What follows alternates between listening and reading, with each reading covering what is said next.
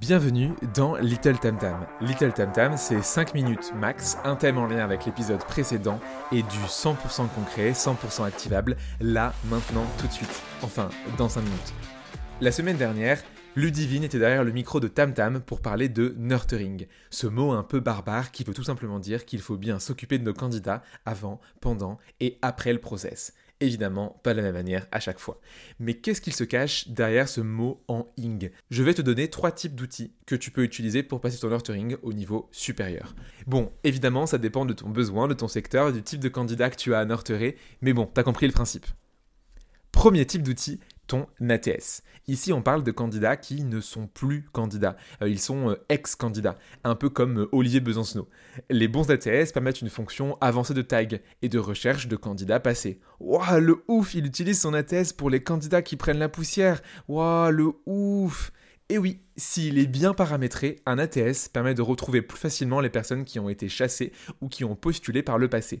Tim Tyler le fait très bien et permet de faire une recherche globale au sein de son vivier.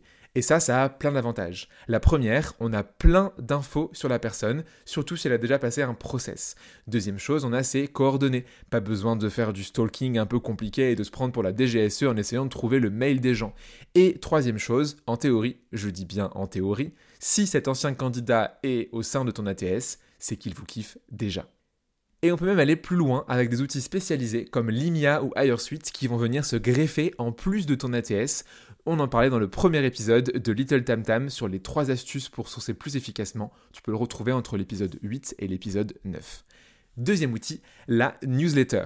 Et oui, on va spammer tous les jours nos candidats, un mail par jour, comme ça on est sûr qu'ils répondent et qu'ils viennent postuler dans nos boîtes. Je rigole évidemment. La newsletter, je te la recommande comme un levier VIP de chouchoutage. Cette phrase ne veut pas dire grand-chose, mais t'as compris l'idée. En gros, on va mettre dans une newsletter nos top candidats et candidates, celles qu'on veut recruter un jour à coup sûr. Évidemment, on demande leur avis, sinon c'est pas très RGPD et ton juriste va t'engueuler. Et ensuite, on leur envoie du contenu. Mais quel type de contenu, me direz-vous? Ah, alors je peux non plus tout te dire ici, mais tu peux parler de nouvelles de ta boîte par exemple, de podcasts ou de vidéos intéressants qui correspondent au métier des gens à qui tu enverras la newsletter ou encore des infos en off, des infos confidentielles sur ton entreprise, comme par exemple le nom du gagnant du concours de ping-pong. Bref, tu as compris, la newsletter, ça permet vraiment d'envoyer du contenu de qualité à tes candidats et candidates qui n'attendent que ça et qui un jour te répondront Allez, c'est bon, je suis prêt pour revenir dans un process. Dernier outil, celui-là pour le coup il a utilisé après mais surtout pendant le process, c'est WhatsApp. Mais pas n'importe quel WhatsApp. WhatsApp Business. Cet outil euh, si peu utilisé et pourtant si efficace permet de créer un lien plus fort avec nos candidats en cours de process.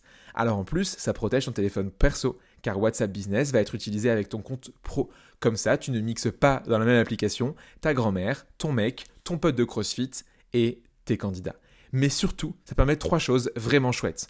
La première, ça crée un sentiment de proximité. Tout le monde déteste les mails, alors si tu changes de canal, tu seras plus proche dans l'inconscient de tes candidats. La deuxième, tu peux organiser des contacts par catégorie, avec par exemple l'état du process pour cette personne ou encore son métier, les candidats produits, tech ou encore marketing.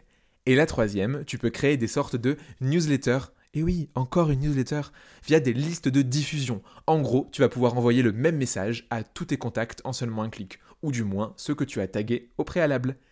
Avec ton ATS, tu anticipes le futur en taguant tes candidats pour mieux les chercher plus tard.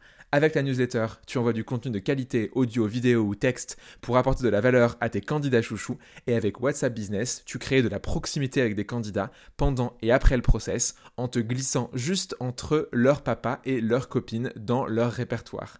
Mais pas dans le tien. Bref, tu as trois outils en plus pour faire du nurturing, et si c'est pas encore déjà fait, je te recommande d'aller écouter l'épisode précédent avec Ludivine, qui nous donnait toutes ses astuces à elle pour aller faire un nurturing de qualité. Allez, à la semaine prochaine